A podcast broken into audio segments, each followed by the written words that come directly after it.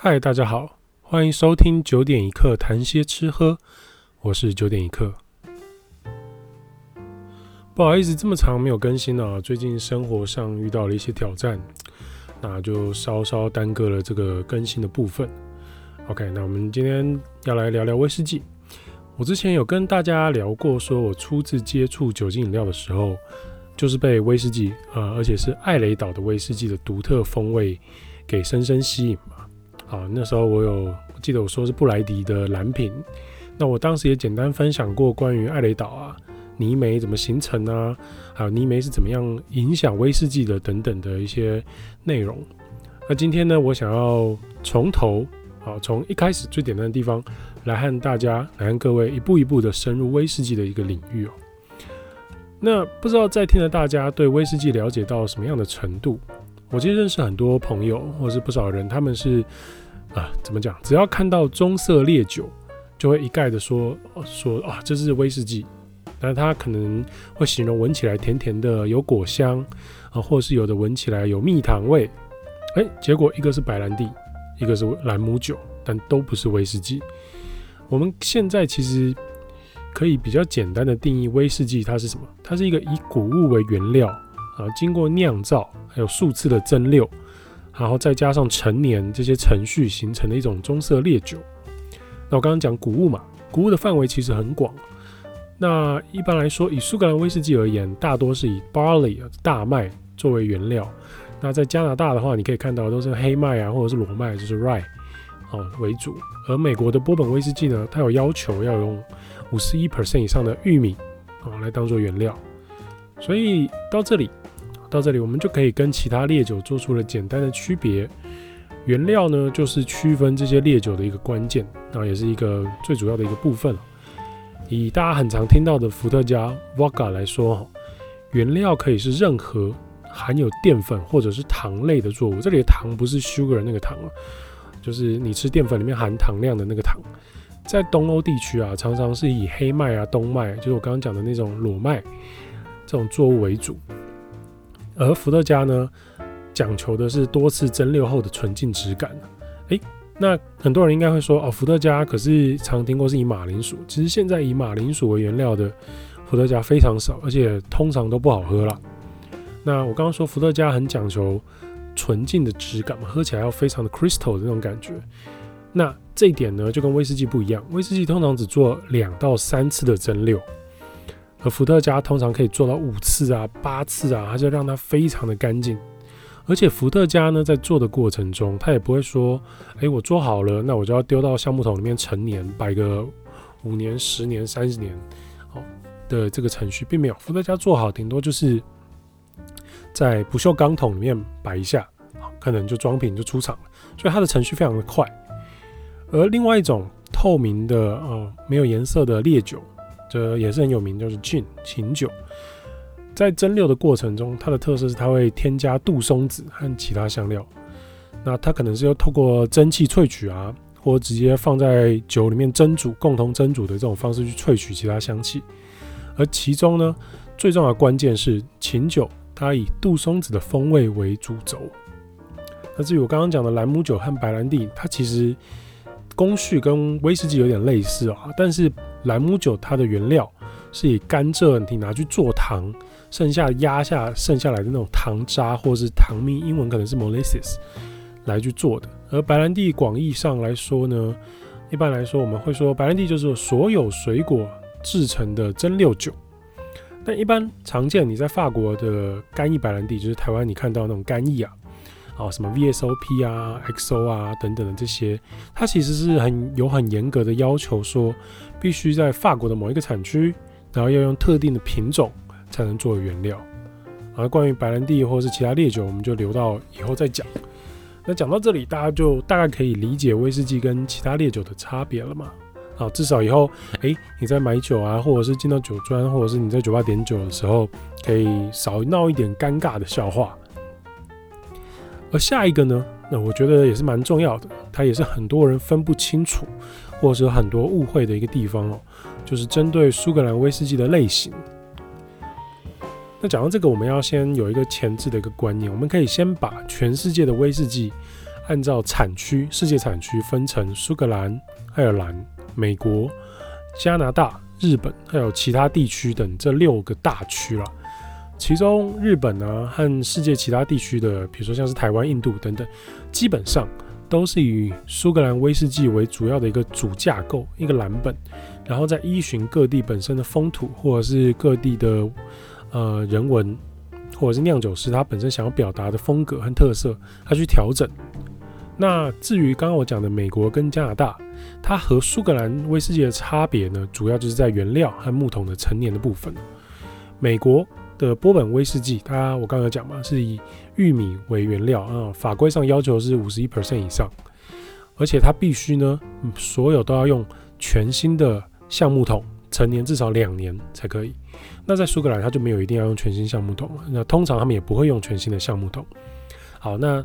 北方的加拿大呢，就我刚刚说的，它基本上都是调和威士忌，而大部分都是以裸麦啊、黑麦啊等等的这种比较北方的原物料为主。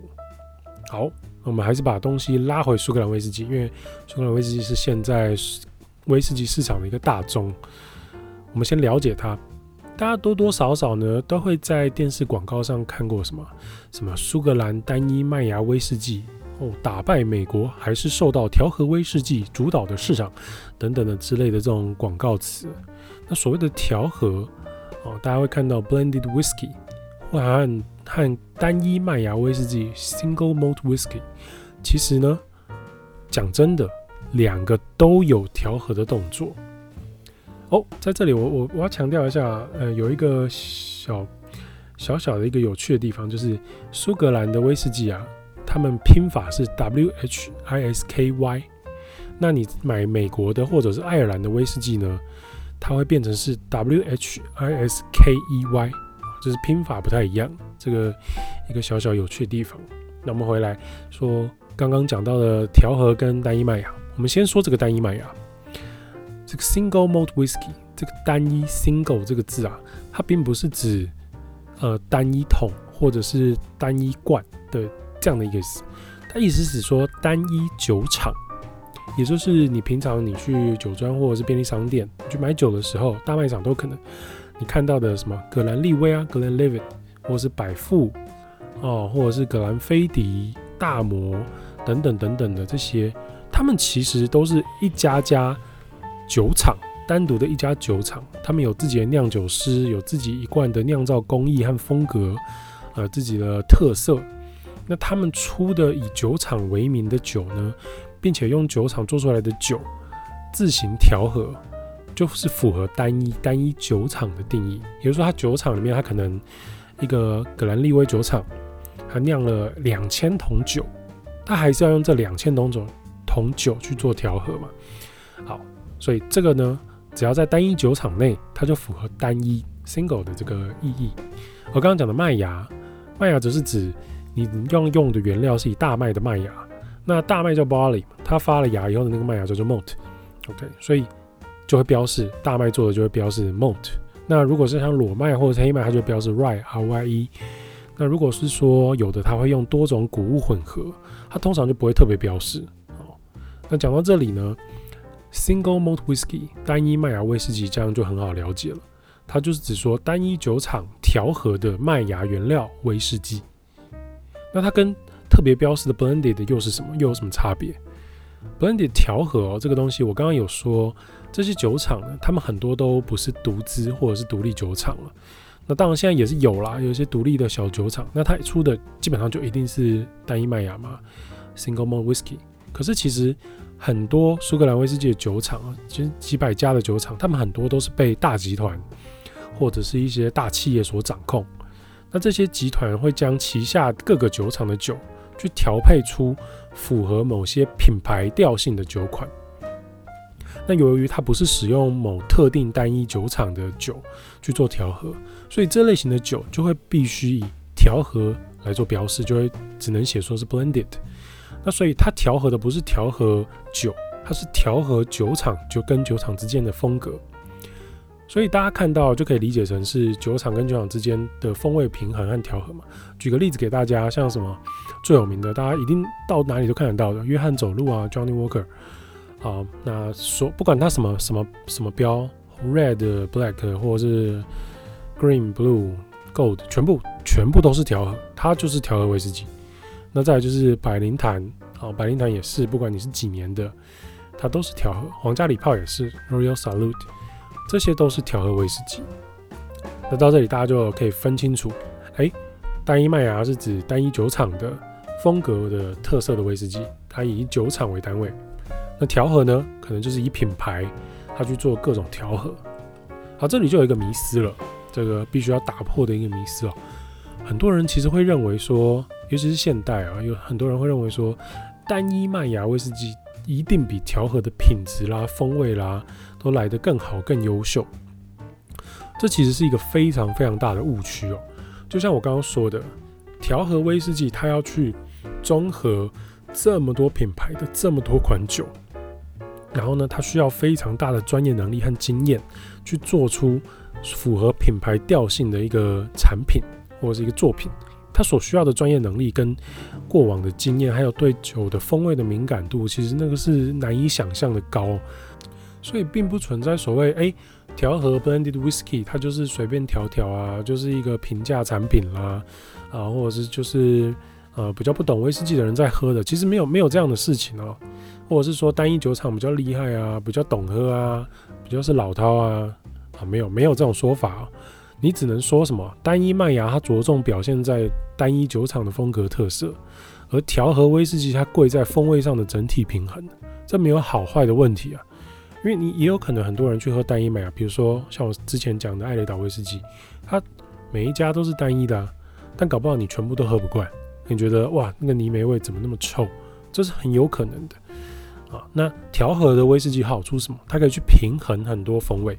诶、你也可以接受一点点烟熏，一点点泥煤，哦，又有来自雪莉桶的甜润，又有来自波本桶的清香。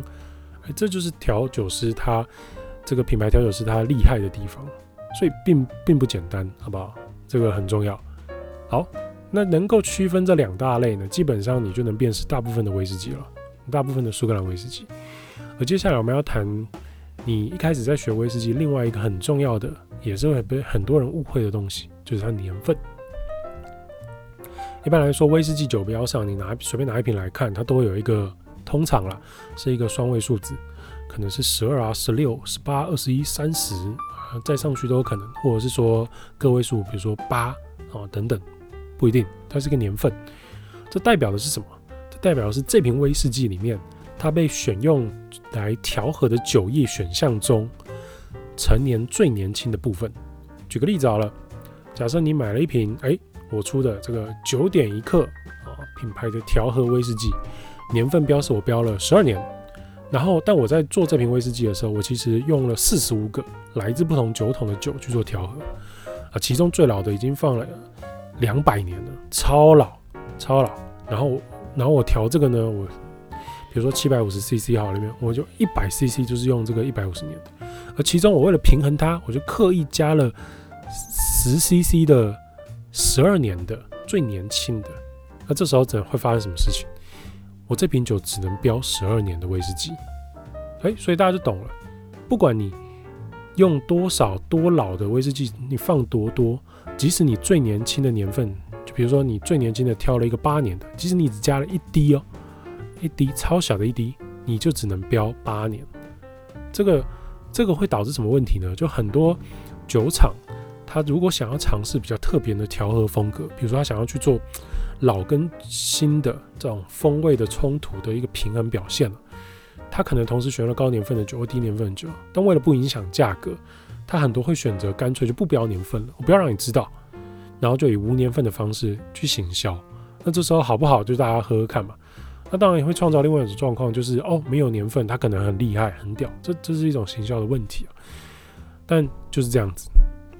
好，那讲到这里啊，一定有很多人听过长辈说什么，哎，高年份，我那个以前喝百灵坛三十年，那个才是好酒啊，那个老的好喝，没有那么辛辣，风味比较醇厚。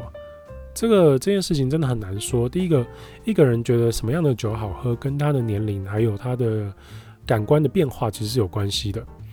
那有可能说他今天年纪大了，他没办法接受那么年轻、辛辣、刺激性强的东西。这个不一定。所以一款酒它好不好喝，第一件事情就见仁见智了。那第二件事是高年份真的比较好喝吗？这个其实未必啊。毕竟近年来也是很多的酒厂，他在做酒的时候，他想要表现比较繁复的风格，所以他还会加了很多低年份的酒进去调和。他想要创造一些年轻啊、活力啊、明亮的那种口感。这个目的是为了平衡啊。如果今天比如说我一款酒三十年，最最年轻就已经三十年了，那你想想看，他加了三十年，那往上他能加什么？三十年、三十五年、四十年、四十五年，整款酒就很容易给人家一种非常老气的感觉。这个是没有办法避免的，所以为什么他调和的过程中，他宁愿去加一些年轻的部分，他让酒充满一些不一样的活力。那高年份这跟好坏就没有关系了嘛，对不对？只是说你想要喝什么样的感觉，喝什么样的风味，这个是差别。那高年份的酒一定比较贵吗？这个就是刚刚刚我讲的，为了不影响行销，其实市市场上对于年份它是有迷思的。通常比较高年份的酒，的确。它会比较贵，可是你们也可以去看看，有的品牌它十八年的酒等于人家十二年的价格，或是有的品牌它八年的酒就等于人家二十一年的价格。好，所以这中间是有存在一些落差的，也不代表说 A 品牌的三十年就真的比 B 品牌的十二年在市场上接受度高，或者是、呃、大家比较认同，这个不一定，这都要经过很多比较。所以我要告诉你们说，就是。其实可以多尝试了啊，没有一定要执着于某一个行销的一些话术，或者是品牌，或者是既定的一些迷思。好，那我们这边刚我讲到年份嘛，年份是什么样的概念？这样大家懂了啊。一瓶一瓶一个威士忌的年份，指的就是最低要用的酒的一个年份。那这里我补充一下，我之前我们在聊葡萄酒的时候有提供的年份，葡萄酒年份就不是用双位数了，就是你那个西元年嘛。那葡萄酒酒标上的那个西元年指的是什么？就是葡那一年葡萄采收的那一年啊，它反映的是一个葡萄在那一年的风土表现。好，希望大家还有印象这件事情，帮大家复习一下。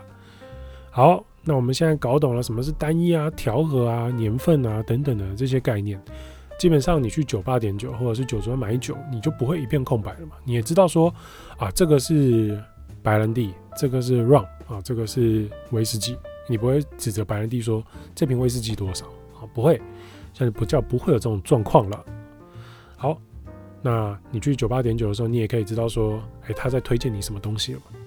好，那最后我想要再来聊一个，就是关于威士忌起源的一个小故事啊，因为毕竟大家会也是很好奇，哎、威士忌到底怎么来的？那你也可以当你去跟朋友聊天喝酒的时候，一个谈资，帅一下。我刚刚讲到威士忌是以谷物为原料，经过酿造蒸馏后再陈年而成的嘛。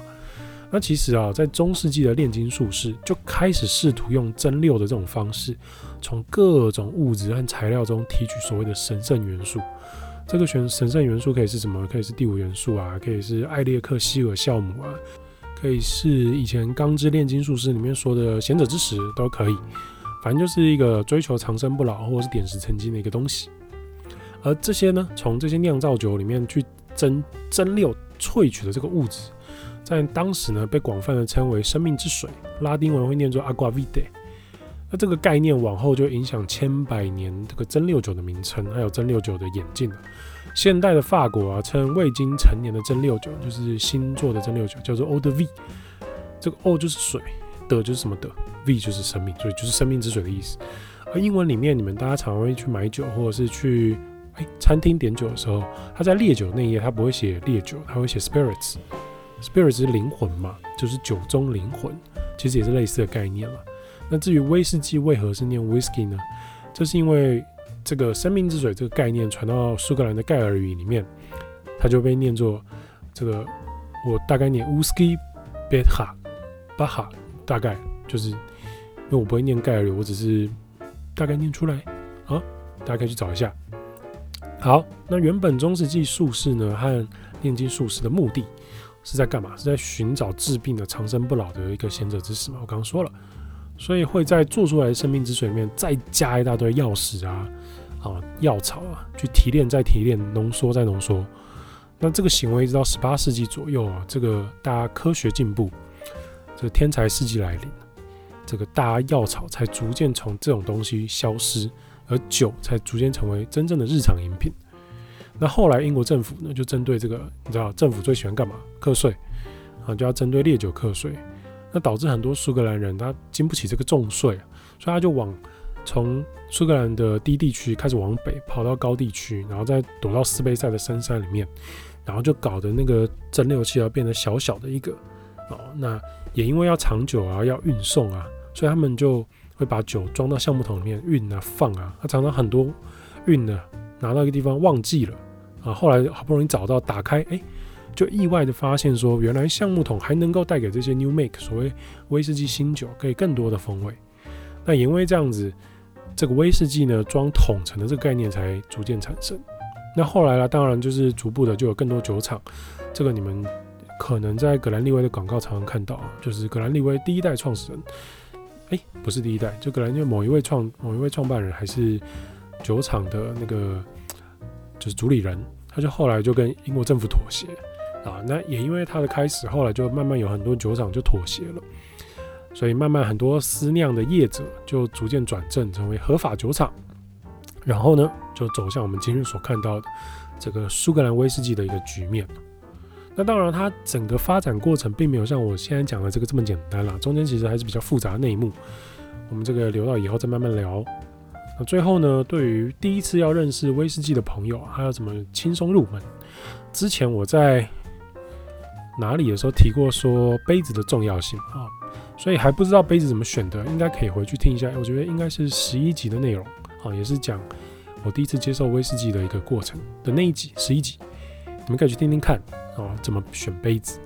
那我这次要讲的是，你要从什么样的威士忌入手？我建议，如果完全没有概念，就是你现在只知道一些基本知识，但你根本没喝过的人，你可以先从市面上最常见的品牌开始。那这个品牌呢，你可以是调和的，可以是单一麦芽的，都随便。毕竟你要有一个开始嘛。那如果你怕太大瓶买了喝不完，我可以建议你说，第一个方式是你可以联络我，我帮你喝。那第二个方式啊，你们可以找看看，有很多酒厂，他们都有出很多很可爱的小样酒，有可能是五十 CC 啊，呃，有的是卖三百五、三百五、三百，不一定，或半瓶装的分量。比如说像我记得 Seven 就有卖小瓶装的。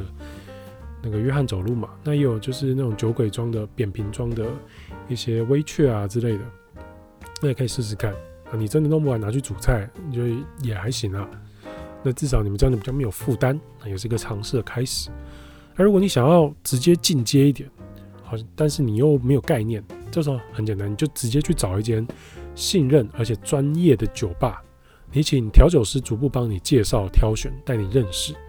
这样大概四到五百块，不一定，你就可以尝试一款酒。虽然成本蛮高的，但也比买一瓶一大瓶酒，然后觉得哦干难喝，然后喝不完来的划算多了。好，那下一集我们聊威士忌的时候呢，如果我们下一集聊威士忌的话，我们会聊聊威士忌的制程，还有一堆老饕讲不停的啊，什么波本桶，什么雪莉桶，什么 Oloroso 什么的，下一集来讲。啊，然后再来是什么是美国波本威士忌？它要在干嘛？嗯，那我们也可以再加入讨论看看其他的威士忌的琐事。好，那今天就先到这边。如果你对今天的主题或者是吃喝饮食文化有兴趣的，欢迎继续订阅收听九点一刻谈些吃喝。我们下次见，拜拜。